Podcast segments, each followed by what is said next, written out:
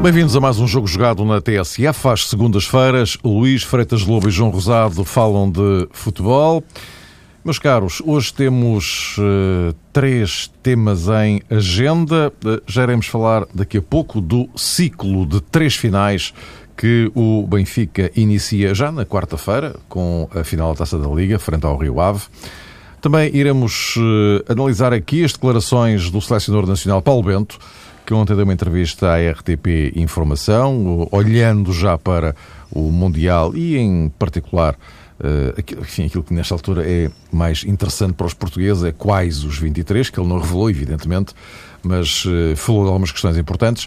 Mas eu propunha-vos uh, começar pelo Futebol Clube do Porto, que neste fim de semana Uh, perdeu em uh, Olhão uh, uma, uma jornada, enfim, à semelhança destas duas últimas, que do ponto de vista estritamente classificativo é, são irrelevantes, as duas, jornada, duas jornadas. O, o, o, Sporting e o Benfica empataram, mas o, o Porto foi ao Algarve jogar com o último classificado, Olhanense, e perdeu. Mais uma exibição para lá de decepcionante. Eh, nós já aqui falámos, vocês já aqui falaram eh, várias vezes eh, sobre a profundíssima transformação que o Futebol Clube do Porto terá que operar para a próxima época, se quiser sair deste marasmo em que mergulhou. Hoje saltou para a ribalta o nome de Lopetegui, avançado pela Rádio Marca hoje como o possível futuro técnico do Futebol Clube do Porto. Uh, o, tanto quanto se sabe, não há ainda qualquer acordo fechado, mas uh, a hipótese uh, não é completamente absurda. E eu gostava de saber, para, para, falarem um pouco de, do Futebol Clube do Porto neste seu contexto, se um nome como o Lopetegui poderia ser uma boa saída. João Rosado. Poderia, eu acho que sim, que é um treinador. Eh, João, já agora desculpa lá, porque pode, pode haver alguém que assim à primeira não, não tenha bem ideia de quem é o Lopetegui. Uh, ele foi uh, guarda-redes uh, no Real Madrid, no Barcelona, se a memória me não falha, passou pelos dois. Normalmente suplente, não titular. e iniciou a carreira de treinador em 2003 no Raio Vallecano. passou pelo Real Madrid Castilha e depois para as seleções jovens de Espanha. E aqui ele foi campeão da Europa de sub-19 e de sub-21. 21 ano passado. Exatamente. E há coisa de um mês, eh, se a memória me não falha, eh, deixou o comando técnico das seleções, libertou-se, digamos assim, da, da, Federação. Sim, terá anunciado que tinha uma proposta profissional mais Exa encantadora. Exatamente. E que o seu ciclo na Federação Espanhola eh, estava, de facto, eh, terminado. É então um treinador com currículo, um treinador eh, relativamente jovem, também como é fácil de perceber, e por isso parece-me que tem condições, obviamente, para poder eh, orientar um clube com a grandeza do Futebol do Porto. Uh, Dir-se-á que é um nome entre outros, porque existe muita gente capaz de assumir as rédeas, neste caso do Futebol do Porto.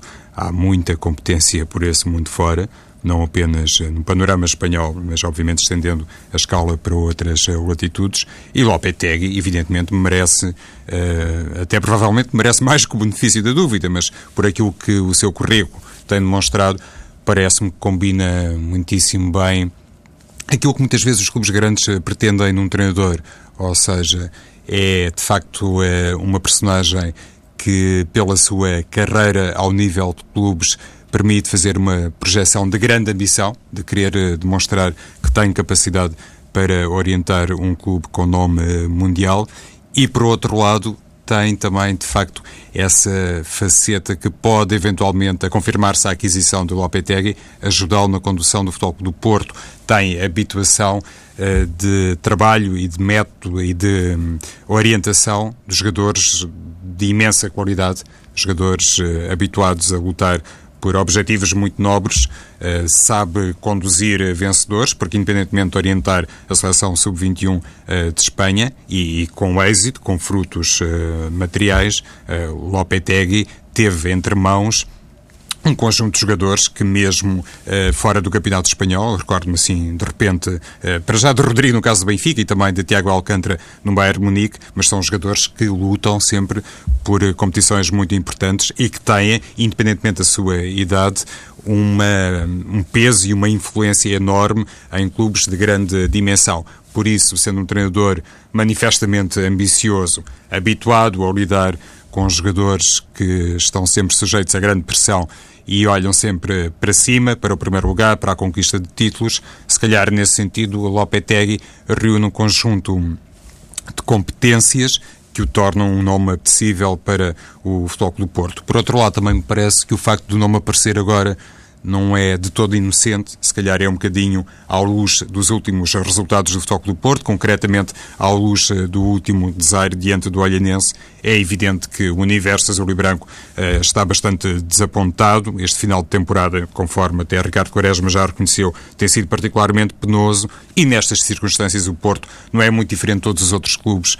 É sempre conveniente quando a, a, massa adepta está muito desencantada, ao lançar, enfim, uma luz, um sinal de hum, renovação ou revolução, conforme se queira, e dar a entender que a próxima temporada tem condições para ser uma temporada completamente diferente e parece-me que, neste caso, o nome Lopetegui tem muito a ver com esse contexto específico de se procurar já, ou de os responsáveis do Futebol do Porto procurarem já um nome, alguém que possa ser associado a uma transformação na equipa do Futebol do Porto. E também não me parece tenha sido por acaso nos últimos dias também soou o nome de Cristiano Telho, também foi orientado por Lopetegui. Quizás as coisas estão de facto inteiramente relacionadas, mas parece-me que este lançamento do nome Lopetegui, antes de tudo o resto, tem muito a ver com isso, com aquilo que negativo tem atravessado o Futebol do Porto nos últimos tempos.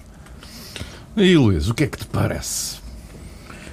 Em primeiro lugar, é uma notícia que aparece e temos que saber se se confirma ou não. não é? claro, é? como, é, com as como reservas naturais nestas contas. É, portanto, agora, tudo depende Mas daquilo... É, é, aqui, aqui o que me parece mais uh, intrigante é o perfil, não é? Uh, não é? Este poderia ser um caminho para, para o Porto? Vamos lá ver eh, duas questões. Primeiro tem a ver com o momento histórico que o Porto atravessa e, a época que, que, realizou, que precisa de facto de regenerar completamente toda a sua forma de pensar o futebol uh, competitivamente. Uh, outra coisa tem a ver com o perfil humano, como, como o João estava a referir um pouco, em termos de liderança, que é necessário para um novo treinador uh, do Porto. Liderança e experiência a este nível. Uh, não conheço, como é evidente, o Lopetegui desse ponto de vista, do ponto de vista da, da liderança humana, isto é, como é que ele é enquanto líder, porque neste momento isso é muito, muito importante. Acredito que o Porto, uh, seja qual treinador for que, vai, que, vai contratar, esta época não, não cometerá o erro da época passada e terá que avaliar bem essa circunstância de, de um treinador uh, a este nível de, de exigência que o Porto tem, tem esta época. Não posso me pronunciar em relação a isso sobre o Lopetegui porque não o conheço nesse, nessa vertente. A outra vertente que é interessante tem a ver com o futebol que o Lopetegui defende. O Lopetegui faz parte daquela geração de treinadores espanhóis que revolucionou e mudou o futebol espanhol em termos de estilo de jogo. Uh, desde o tempo que entrou nas seleções, é o, é o momento em que, a partir da, da gestão de Aragonés como, como líder da, da seleção principal, e depois os escalões todos seguiram um pouco aquilo que é a escola do Barcelona. E a forma de jogar da seleção de Espanha está baseada nessa, nessa mesma escola. Uh, foi importada por Aragonês para, para, para, as seleções e depois foram estendidas uh, pelas camadas jovens. A Lopetegui pegou nessas seleções, sub-18, sub-19, sub-21 e meteu o mesmo estilo. A seleção sub-21 da Espanha, que foi campeã da Europa, como o João recordava, jogava exatamente da mesma forma que, que joga a seleção principal, no mesmo estilo. É esse estilo de jogo que o Porto quer colocar na, na, na sua, na, na, sua equipa neste momento, que quer o estilo do Barça, quer o estilo da, da, Espanha. Portanto, se for, pode ser um bom nome para, para, para, para, para incorporar, transportar esse estilo para, para a equipa do Porto. Uh, portanto, são essas duas vertentes que, que se colocam. A vertente do treinador enquanto homem, enquanto líder, a vertente do treinador enquanto ideia de jogo. Uh, enquanto ideia de jogo, é esta. Enquanto líder, não, não conheço, como é evidente, não posso pronunciar. São dois aspectos que são, que são, que são, são fundamentais para, para decidir ou não o Porto eventualmente pela contratação do treinador, porque o treinador não existe no vazio, não é? Portanto, não é apenas o currículo dele que, que, que faz o treinador, são as suas ideias uh, e a sua capacidade de liderança. Portanto, é isto que está em questão. As ideias são estas. Portanto, um jogo à Barça, um jogo à Espanha, uma seleção espanhola. Como líder não, não o conheço. Se o Porto for por aí, certamente que terá que ponderar essa situação. Mas pergunto eu, eh, a transformação que o Porto terá necessariamente que operar eh, resolve-se apenas com a chegada de um de um Lopetegui, por exemplo. Não, não se resolve só com a chegada mas de um... Essa que é a questão. Não se resolve só com a chegada de um treinador, mas resolve-se essencialmente com a chegada de um treinador com o perfil que eu refiro, do ponto de vista de liderança e capacidade de gerir uma situação difícil de balneário e com experiência para esse tipo de situações. Isso é, é fundamental, porque os treinadores muitas vezes têm as suas dimensões e os, e os seus êxitos em determinado nível, mas depois a exigência, a subida dessa exigência para um patamar muito superior, quer em termos de exigência competitiva, quer em termos de liderança num balneário, muitas vezes chocam contra essa, contra essa parede. Mesmo assim, e porque isso é um túnel que todos têm que atravessar, como é evidente, é preciso, claro, que mais do que o treinador, toda a estrutura esteja novamente forte e capaz de, de o receber, capaz de o aculturar, capaz de lhe ensinar o que é trabalhar naquela casa, explicar-lhe, ele perceber também o que é o Porto. Claro que um estrangeiro terá mais dificuldades que, que, que um português, como é evidente, eh, porque em relação ao conhecimento de, de, de, interno do funcionamento do Porto, dentro daquilo que é os poderes do futebol português, e portanto não é, claro, só um treinador que resolve isto, mas passa muito, como é evidente, para um treinador, com um treinador forte muitas vezes ultrapassa a estrutura, e o Porto nos momentos de crise já o teve, não é? Quer com o Mourinho, e até o próprio Benfica já o teve, com, com, com o Jorge Jesus, que ultrapassou a própria estrutura do clube, portanto, devorou-a completamente com a sua personalidade e com a sua capacidade técnica. Portanto, o Jesus é um bom exemplo também. Uh, são treinadores que muitas vezes surgem numa altura de crise do clube e com a sua capacidade ultrapassam as carências que os clubes têm naquela altura em termos de estrutura. No Porto isso nunca se sentiu essa necessidade, não digo que agora se sinta, mas pelo menos pressente-se que alguma coisa mudou, alguma coisa não está tão consistente na estrutura do Porto como nos outros anos, senão não teria acontecido o que aconteceu este ano. Um, e, portanto, o treinador é uma peça muito, muito importante, mas não é a única, claro. Ainda a propósito disto que dizia o Luís sobre o estilo de Lopetegui e também da seleção uh, sub-21 de Espanha, que se calhar eh, faz de facto a antecâmara a todos os níveis daquilo que depois se passa com a representação principal. É, é um aspecto curioso, confirmando-se a aquisição do Lopetegui pelo Foco do Porto, num momento em que já se questiona na Europa a eficácia do tiki-taka, do estilo de jogo do Barcelona, em que inclusivamente se aponta o dedo à metodologia que segue eh, Guardiola no Bayern de Munique, inclusivamente confrontado Guardiola muitas vezes com críticas eh, ferozes e importantes, porque são pronunciadas uh, por uh, gente com renome mundial e com história no Bayern Munique. O próprio Barcelona, neste momento, está a equacionar uma reorganização técnica, apostando, tudo indica, em Luís Henrique, que foi, de facto, um jogador também com nome no Barcelona e que depois tentou, por exemplo, na Roma, fazer a tal instauração do estilo de jogo decalcado é, daquilo que nas escolas de Barcelona tantas vezes é, foi elogiado pelo mundo fora e, curiosamente, sem grandes resultados. O Futebol do Porto, virando-se para um homem com esse perfil e com essa é, filosofia, não deixa de dar um passo arriscado. Eu não estou aqui a enfim, a declarar a morte de filosofia alguma e muito menos uh, daquela que tem a ver uh, com a maneira como o Barcelona olha para o futebol e para o estilo de jogo e para um determinado uh, modelo. Acho que isso depende sempre muito dos jogadores que um treinador tem para poder eventualmente potenciar ou tirar rendimento do sistema A, B ou C ou do modelo A, B ou C. O que digo é que não será fácil para Lopetegui, no caso de ser o próximo treinador do Futebol do Porto, em curto espaço de tempo, eh, promover essa transformação e aplicar o tal estilo de que falava o Luís.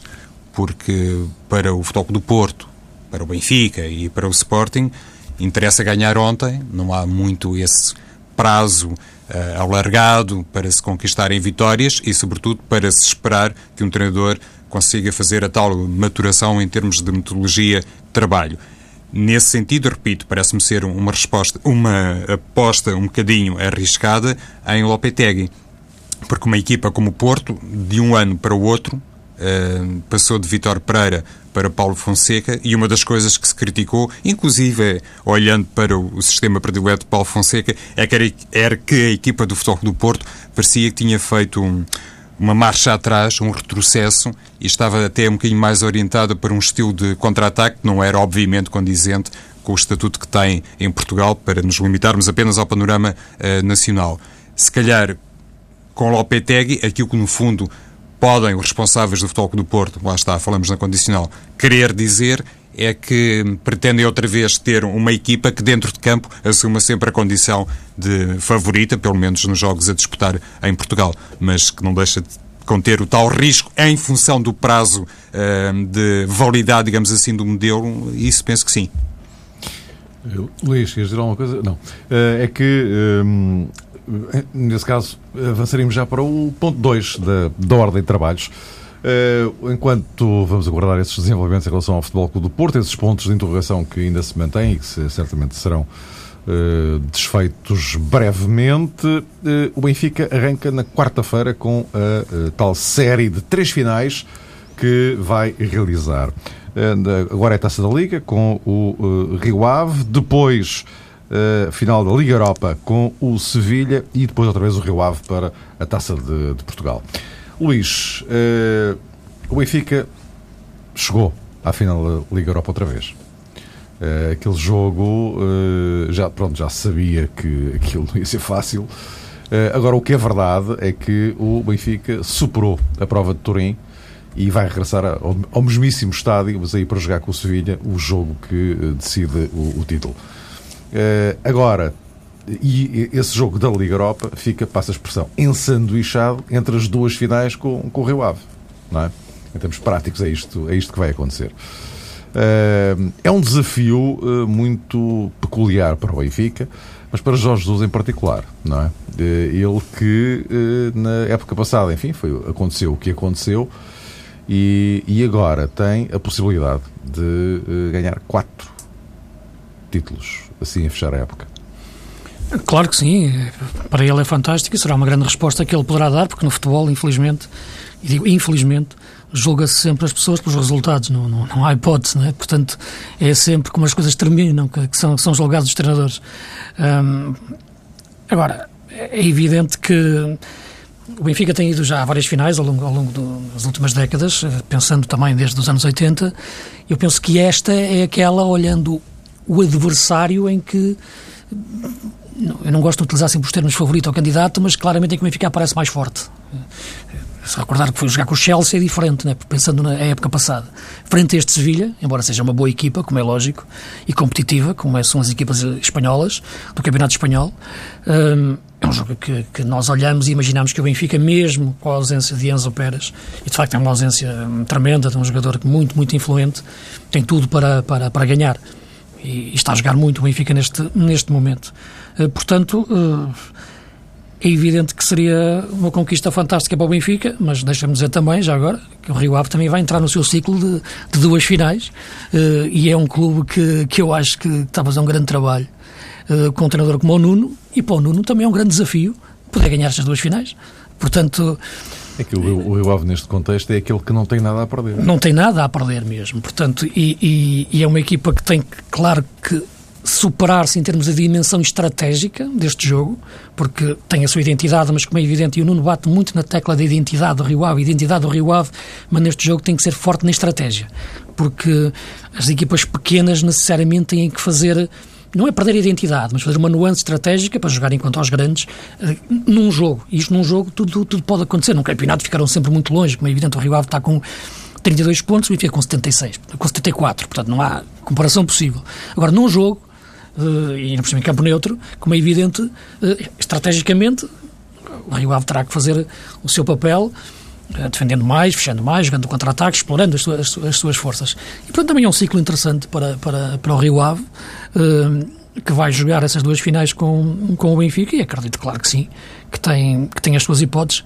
uh, de as ganhar. Para Jorge Jesus, neste momento, joga-se os títulos, e joga-se também, como é evidente, eu penso eu, a possibilidade de uma carreira no estrangeiro. Eu penso que isso uh, pode muito depender de, desta vitória na Liga Europa já, já com a conquista da, da final, ganhando às Juventus, é importante sempre, sempre tendo ganho às Juventus, uh, com Lima e Rodrigo em campo, eu, eu penso que, porque foi muito importante, porque enquanto nós estivermos dois em campo, a Juventus esteve superior no jogo da luz.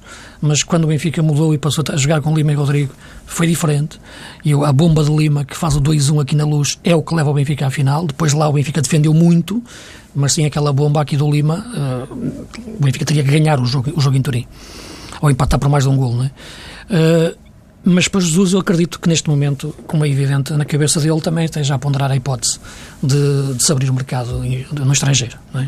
Fazendo 60 anos, é, é a altura. Não é? Portanto, não digo que seja agora ou nunca, porque isso na vida nunca, nunca se deve dizer, mas, como é evidente, há timings, não é? Como nós sabemos nas nossas carreiras, em, em todas as carreiras, e nesta de futebol ainda mais, para, para o fazer. E acredito que Jesus tenha, tenha, tenha a vontade enorme de, de conseguir agarrar um projeto desse. Claro, um clube para ganhar títulos, não, não é ir para um clube no meio da tabela de Espanha ou de Inglaterra, não é isso que eu estou a dizer. Para poder ganhar títulos. Uh, e, portanto, eu penso que poderá jogar muito nisso também, uh, mas, sobretudo, claro, os títulos para o Benfica e depois uh, o seu futuro pessoal. E João, pois este é. ciclo. É isso, é, é um ciclo que realmente hum, que parece ter aqui aspectos comuns, ou seja, o Luís falava a propósito do estatuto do Benfica na final diante do Sevilha. Parece-me claro que realmente é a opinião unânime que o Benfica, ao contrário do ano passado, tem realmente uma margem de possibilidades de ganhar o troféu do ponto de vista teórico, é óbvio que não se assemelha àquilo que aconteceu na época transata, diante do então campeão da Europa, Chelsea. Aliás, só, só para recordar aqui um, um, um, pequenino pormenor, e que não é tão irrelevante assim em relação a esta, a esta final, como vocês se lembram.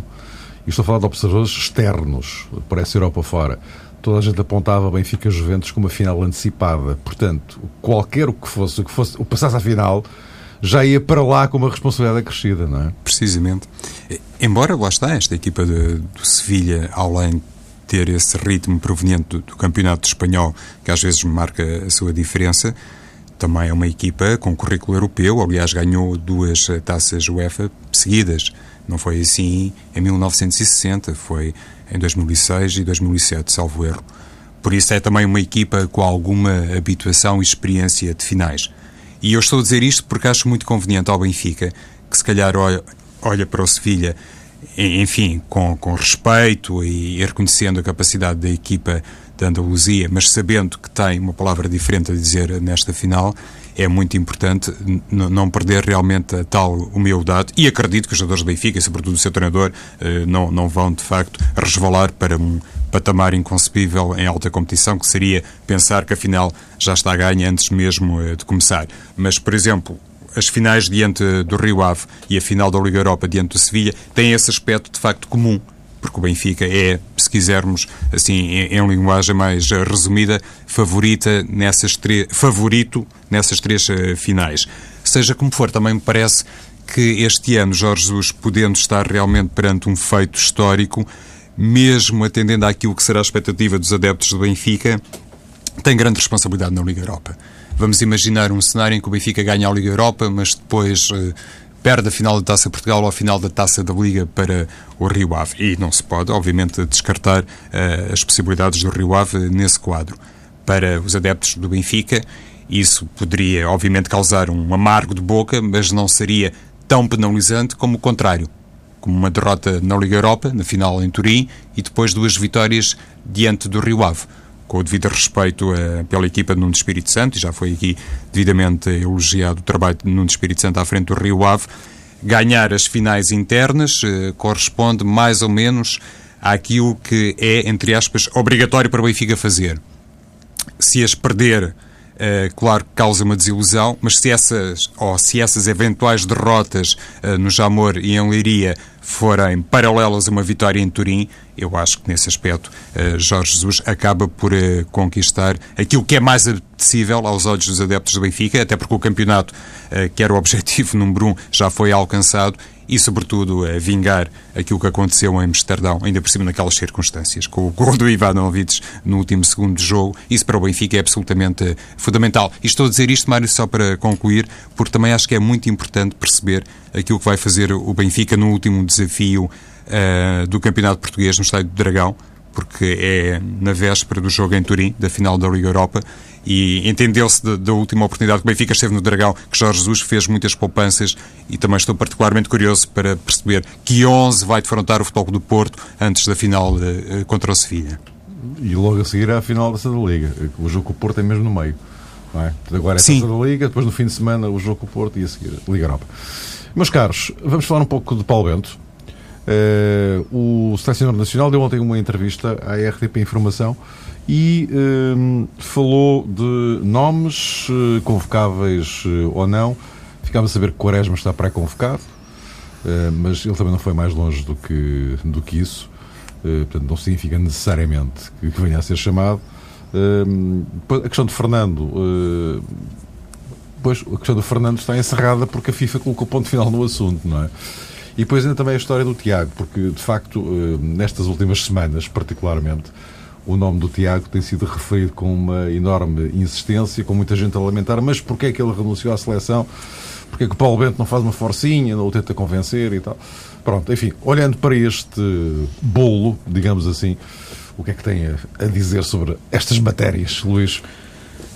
Cada, cada caso tem, tem a, sua, a, sua, a sua especificidade e as suas os seus contornos, não é? O, caso do Tiago, repara, eu sempre, sempre revelei, revelei esta minha opinião que não, não, não consigo compreender como é que um jogador renuncia à, à seleção. Não, não, não, entendo, mas isso não consigo perceber em que fase que seja da carreira.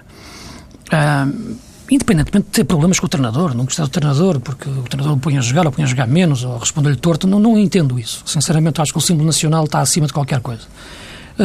Sendo que o treinador não era este, era outro. Não é? Na altura. Sim, sim. Exato. Sim, mas, mas não, queria, não queria entrar muito por aí, claro, não é? Claro, porque, não, porque sim, já tivemos em várias, em várias épocas isto acontecer, não é? Uh, mas a questão é essa, que repara, se, repara, o Tiago foi convocado ainda com, com, com, o Paulo Bento. Ele fez os dois primeiros jogos com o Paulo Bento. Uh, aquele jogo com a Dinamarca e com a Islândia, acho que entrou como suplente, utilizado. Uh, e depois é que não quis continuar. O, o que Paulo Bento ontem disse faz sentido, é evidente, quer dizer, se o jogador pediu-lhe para não ser mais chamado, se depois disso o Paulo Bento ele próprio se deslocou a Madrid para falar com ele para o convencer e que depois e, e que o jogador se mostrou intransigente, agora não faz sentido agora se o jogador aqui voltar, voltar a chamá-lo, mas repara uma coisa, também há uma coisa que o Paulo Bento não diz, nem tem que dizer, é que razões é que o Tiago invocou para, para não ir à seleção, não é? Se era uma questão pessoal, se era uma questão circunstancial, se era uma questão de plano de carreira, o que é que era? E o que é que o faz mudar de ideias agora? E se agora está com uma ideia de ir, e se o jogador tem valor e a seleção precisa dele, porque é que não o convoca? É? Portanto, aí penso que pode, poderia ser chamado, a perceber? Agora, o que eu acho é que é uma questão pessoal, o que é que o levou a sair e agora o que é que o leva a querer voltar, não é? Porque depois disso já se jogou outros europeus e, outro Mundial. Portanto, é, é uma opção, portanto, que, que, que, que passa muito pelo jogador, mas passa muito pela, pela conversa com o treinador e perceber quais são as razões que, que, leva, que leva a isso. Não me chocava que ele voltasse à seleção, não é por ter dito que não antes, que agora também não, não, achasse, não, não, não achava que ele pudesse voltar, agora que razões é que levaram a, a, a ele não, não querer e agora a querer. A questão do Fernando é, é um pouco mais complicada, sinceramente, porque eu, eu, acho incrível as coisas terem chegado a este ponto e só agora é que, é que se percebe que o jogador não pode jogar. Eu acho que, como é evidente, isto devia ser a primeira coisa de todas, não é? Porque a Federação devia ter, como é evidente, porque havia a situação, não devia ter deixado a situação ter chegado até este ponto, sem saber se o jogador podia ou não verdadeiramente jogar e ter a palavra da, da FIFA em relação à situação do jogador que tinha jogado um sul-americano sub-20 uh, oficial pela seleção do, do Brasil. E, portanto, eh, isto é, um, é os serviços jurídicos da Federação, na minha leitura, na minha opinião, que, que têm que responder por esta, por esta situação, como é que as coisas chegam a este ponto, porque o, caso, o processo de naturalização do Fernando já vem desde, desde outubro, ou sensivelmente do ano passado. E o próprio jogador também disse que queria jogar na seleção, não é? que tinha vontade de jogar por Portugal.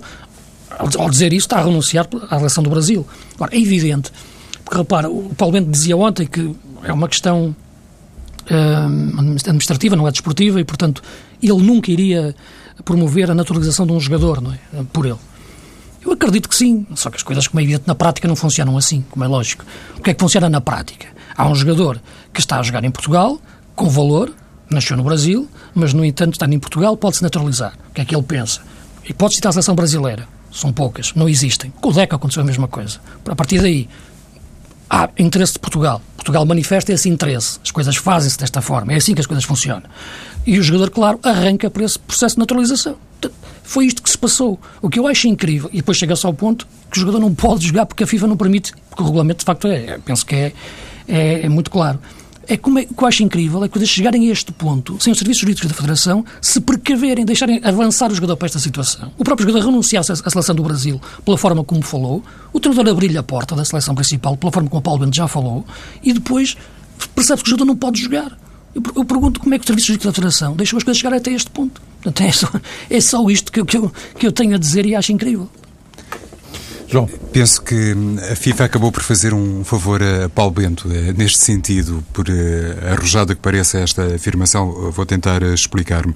Ou seja, depois de tudo aquilo foi o processo de naturalização de Fernando, ou a tentativa de se encaixar na seleção portuguesa, parece-me evidente que Paulo Bento estava ali com um problema, porque um jogador da categoria de Fernando, obviamente, tinha cabimento na seleção A, mas isso, e quem anda no futebol sabe perfeitamente que é assim, também iria levantar uma questão de balneário que não era fácil resolver. Até no quadro da emergência de William Carvalho, como jogador de grande categoria e potencial titular da seleção portuguesa.